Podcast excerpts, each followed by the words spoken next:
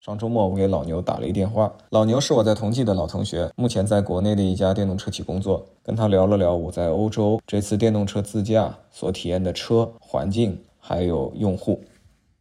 哎，老牛，哎，依然最近怎么样？嗯、还行吧。我这个没阳呢，你呢？阳康了吗？我这很快，我基本上只高烧了一天，然后三四天之后就好了。你你不是之前去了趟欧洲嘛？然后你可能在欧洲那边这个节奏也相对来讲轻松一些吧，不像我们在国内这种打工人要要拼要拼命的卷，然后所以我们这边可能爆发的都比较严重。你在国外可能节奏轻松一点。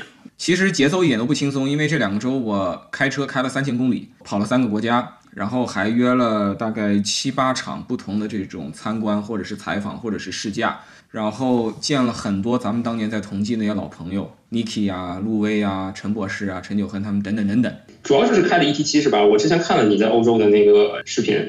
对，三千公里都在开 ET 七，在柏林借了这台车，从柏林机场我就一路开到这个沃尔夫斯堡，然后开到亚琛，然后去了这个荷兰的海牙和鹿特丹，然后再开回法兰克福，再去斯图加特见路威，再去慕尼黑见陈九亨，然后在北上回到柏林参加贵司的 New House Opening，我记得是在十六号的那个夜晚。那你这次开着 ET 七过去跟这些老外，包括一些咱们之前的一些中国的同学们交流，你感觉民族自豪感可能会稍微的强一点？因为我自己也买了一辆 ET 五，我跟欧洲的当地的产品比，我觉得还是非常有竞争力的。你不知道你的感觉怎么样？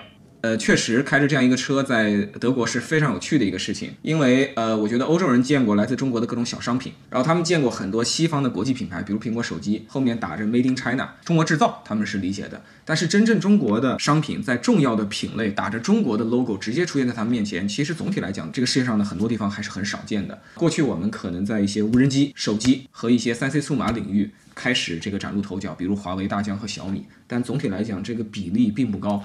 我觉得这次能开着一台车啊，中国车，而且还是高档车，在这个欧洲走一圈，我我觉得确实它在精神上对我来讲也是很大的这个鼓舞。那你觉得实际上开下，因为德国它也是那个高速公路不限速嘛，这个对车的各方面的这个条件也提了更高的一个要求。你觉你觉得开下来，你觉得 ET 七最好的点和觉得有待提高的点是哪些方面呢？先说好的方面啊，我觉得首先第一点，咱不管是新能源车、油车、电车、混合动力车、纯对吧，纯电动车，我觉得全世界的用户在看车的时候，大家首先是看外观。对吧？就跟男生找女朋友的时候，我们先要看颜值和身材，这是一样的。我们在中国，我们很清楚，我们看到一台蔚来或者一台理想或者小鹏的时候，我们的美学感受，但我们并不完全确定别人跟我们文化差异很大的情况下，他们对这个来自东方的陌生的这个产品什么感觉。这次发现大家的审美是有很大的共同点的。 Otherwise, from the design and everything, from the first impression, you will you will feel it. A lot of people will see you on the street. Yeah. They will ask you which car is it Yeah. because it's not neo branded. Yeah. Only like here inside, for example, and the design is very uh, European likable. yeah, yeah. It, it, actually, the design has much style like German or Yes. Nordic. yes. Yeah. But a lot of uh, a lot of people don't know the car, don't know what it has. Yeah. For options. Are looking at me, right? See? Yeah. They're looking. And the whole group before just looking in the car Yeah. and um, asking which brand is it. 我们觉得好看，他们也觉得好看；我们觉得现代化，他们也觉得现代化。然后这个车，他们往往用两个词来形容，出现频率最高的一个词，当地的德国人会用 futuristic，有未来感。然后第二个词，我认为是 premium。这个未来我理解是两个意思，一个意思是它很智能科技，另一个意思实际上是指它的设计是足够先锋和前卫的。在车外的时候，他已经看到了简约的这个线条，包括它大灯的凌厉，包括它的凸起的激光雷达和这个外置的摄像头啊。除了这些因素之外，他坐进内饰了以后，他看到这个先进的这个智能座舱，然后他看到这个隐藏的空调出风口，然后他看到很多好的材料啊，非常这个简简约的被使用啊，他们感受到了很强的这种未来感。我印象特别深的是有一次在沃尔夫斯堡啊，大众的老家。然后很显然，那天至少有五十个人、一百个人在围观这台车。我估计他们中百分之八十都是大众的员工或者员工的家属。然后当时有两个德国人走过来，他们很明显是大众的员工，其中一个人就对这个车赞不绝口啊，然后一边赞不绝口，一边还跟我套近乎说：“哎，哥们儿，我在那个上海工作过两年，那个我也是搞车的，然后我为你们的一个友商工作啊，这个我一听就知道上海大众呗，肯定是派驻过来了。”然后他就说：“我我在中国的时候，我早就知道魏小李了啊，我觉得中国电动车现在非常好，我特别喜欢 Neo，Neo 的设计棒极了。说实在的。”比我们的设计要更现代化一些然后他旁边有一个更高的一个德国人，那个个子更高德国人呢，就相对来讲态度比较冷淡。他很显然没有在一汽大众和上汽大众工作过，没有这个品尝过这个社会主义的春风啊，所以的话呢，他呢就态度相对会高傲一点点。他会提醒他的这个同行，他说。嗯，这个车设计是不错，但是你不能拿它跟那种一般的车比，你拿它得跟我们的对吧？奥迪和保时捷比啊。然后这时候他顺 顺手就指着旁边一台奥迪，因为我当时停在一个慢速充电桩的附近，我的隔壁就是一台奥迪 e-tron 酷配，嗯，就是 e-tron 的轿跑版，国内最近的价格不是一百六十多万嘛？他指那个车说：“你看我们的这种车也很漂亮。”所以在他内心深处，当他需要来比这个 ET7 的造型的时候，他已经在这个指向这个奥迪最贵的车了。那个小个子相对小个子一点的德国人呢，呃，又露了一个鬼脸，他跟我说：“嗯，你有真的很好看。”但说实在话，你知道吗？你们的车看上去有那么一点点像 Porsche。然后我说我我我说我其实很同意你的看法，因为在我看到 ET 五的第一眼，我在苏州的未来中心，我就觉得这个车身上很有保时捷的影子。总之，我觉得当地人对这个车的外观，包括内饰的质感是很认可的。我说另一个有趣的事情是，我在开车，反正在德国的那个中部的某个地方，然后我有一天在一个加油站去充电，旁边是一台老破小电动车，是雷诺的 Zoe。然后那个车里边有一个德国的一个男子在充电，长挺高挺胖的。然后我跟他呃聊了聊，他就问我你这什么车呀？我说这一台来自中国的电动车。然后呢，他就露出一种略带不屑、略带怀疑、略带难以置信的这种表情。Chinese brand，他大概就这种感觉。我说来来来，be my guest，来进来看一看。然后他就跟着我坐进这台车，对吧？反正大家都在等充电，没事儿干。哇，他坐进了这个前排以后，他就哇哇，还有这个，这是啥？这又是啥？就是刘姥姥进了大花园的这种感觉，对对对对对，就差不多这种感觉吧。当然了，客观来讲呢，这个朋友是我在德国遇到的英语最差的德国人。所以可以推算出，他应该在德国属于教育程度啊，经济收入相对比较差一点的。他对中国的印象相对来讲，比起沃尔夫斯堡的那些大众员工，比起我见到的很多德国的那些工程师、设计师这样的人呢，他的这个认知圈不是很大。但是即使是他这种对中国制造、中国品牌有点偏见的人，真的让他见到了这台 ET7 的时候啊，对他的触动是非常大的。然后他当时就改口了，就说 China is the future。China is next superpower. We are traditional. We are American toy. 啊，这个说德国是美国人的玩具啊，我们掌握的技术落后了，你们现在拥有先进的那些智能技术啊，就是说了很多的过分这个谦虚的话，然后呢，搞得我就特别下不来台，然后我不得不努力的安慰他，我说你们德国还是在非常多的地方非常非常优秀的啊。所以说完了这个设计呢，呃，再说一点，就是我觉得虽然呃时间比较短暂，但是依然你会明显的发现他们会认可我们的车在智能化上是明显的领先于一般在德国看到的这些欧洲车的，所以这个也是被认可的。然后嗯，再说一个就是这个车的这个操控，我让这个像陈九亨呐，像李毅啊，咱们这些老的同济的朋友，这些都在德国久居多年的开了开，他们都有点出乎意料，没想到中国车对吧？这么多年了，已经到了这个水平，他们平时在德国也没有机会开到中国车。然后呢，你再看。未来不是拿了那个金方向盘奖嘛？他们能把这种奖颁给一个陌生的新品牌，那还是得有这把刷子的。而且我自己在这个德国的 Autobahn 上把车开到两百百公里每小时，在这个时速下，我跟副驾的 Niki 还能够非常轻松的交流，然后我还能够非常从容的掌控这个车的方向盘。所以我觉得操稳性和安静性在这种极端的时速下都还是被证明了的。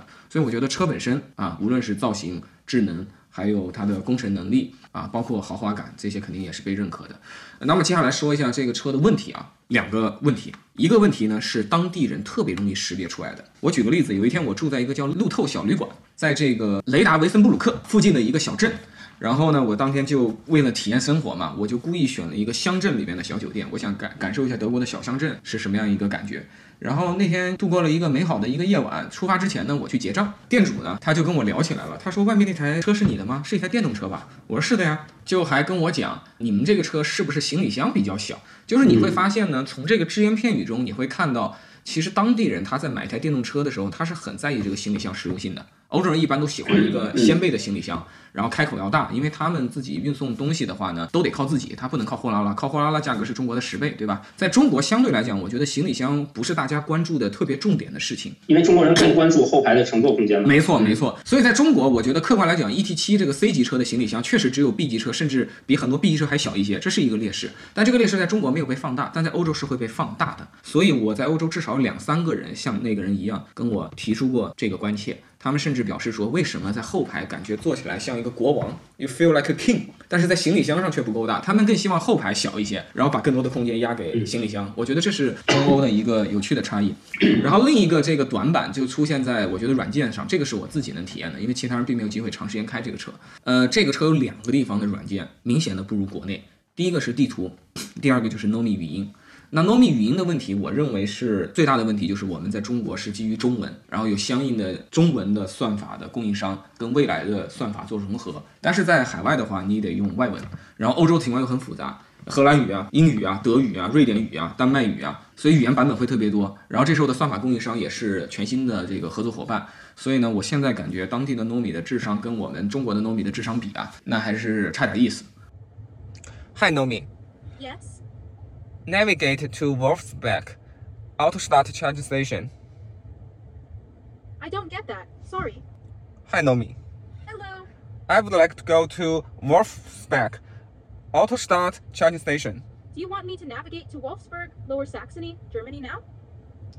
啊，这第一个问题。第二个问题呢，就是我有点不习惯它的这个 Nomi 的语音语调，跟中国的 Nomi 很不一样。在中国，我觉得 Nomi 的语音语调结合着 Nomi 的表情 和视觉形象，这是一个品牌。但是现在我在西方的世界里开着这个未来的时候，我听到了完全不同的嗓音，完全不同的这个语调和性格，这让我觉得 Nomi 不再是一个整合的品牌，我感受到了不一致性，所以对我来讲这是一个小问题。然后再说地图吧，地图的话呢，在中国显然有中国合作的百度跟高德，可是到了欧洲，他们是跟诺基亚以前的那个 Here 这个业务合作。虽然在规划路径上还是非常靠谱的，但是在一些细节上，我觉得完善度还达不到国内的水平。比如说，我可以用这个地图去搜出沿途的充电桩，但这些充电桩到底有多少个？然后呢，有没有被占位？它的功率是多少？这些细节信息没有。所以我真正在找充电桩的时候，我还是得用我的这个手机上的一个 APP，一个当地的 APP 去去实现这些功能。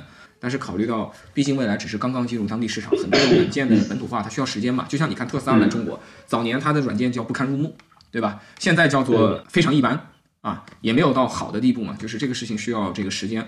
最后我再说一个，除了这个 ET7 的优势和劣势，我们再说一个客观的，我觉得不优不劣的东西，就是它的定价吧。这个一百度电的 ET7 呢，在当地是九万欧元的买断价格，然后如果是租的话，大概是一千六欧元一个月。其实总体来讲，在当地显然是绝对意义的高端车的价格，比中国的定价我感觉贵了百分之二十五。我理解未来它是一个全球基本统一定价，但是因为你去欧洲的话，你要额外交百分之十的关税，你还有这些物流费用，还有一些其他费用啊，所以呢，在中国可能这个车只比五系贵一点，但在当地是比五系明显要贵的。而且在当地德国的媒体啊，官方把这个车的分级没有分在五系这个级别，因为那边的五系不像咱们加长嘛，他们是把它分在了七系这个级别，跟奔驰 S、奥迪 A 八一个级别。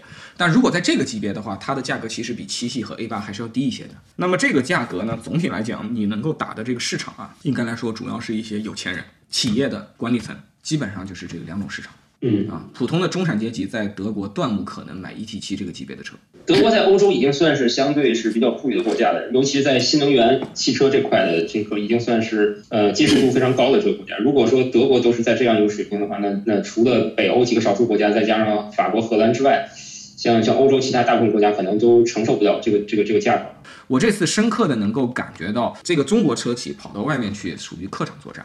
我前段时间也做了一些关于这个国际市场的节目，很多网友我觉得现在被国内中国电动车的领先局面呢，有一点点呢搞得有点信心爆棚了。从过去的这个过度的这对中国汽车看不起和自卑呢，现在变成了对吧？过度的这个膨胀，哎，觉得动不动就降维打击，动不动就输出这个价价值观，输出优势产品，然后输出这个我们的这个这种各种领先啊，出去了就是这个跋山涉水如履平地啊，势如破竹，没这回事儿。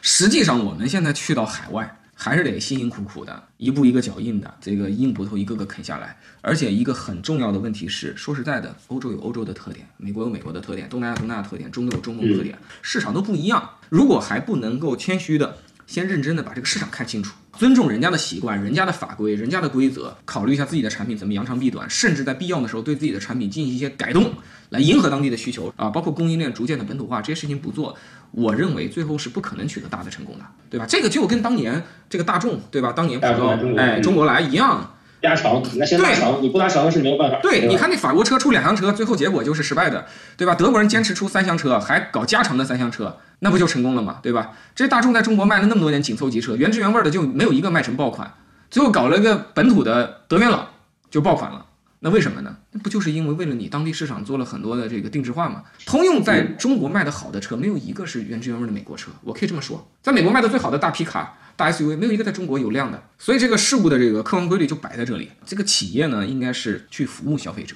去讨好你的上帝，而不是说你天天那个你做皇上，让上帝趴着。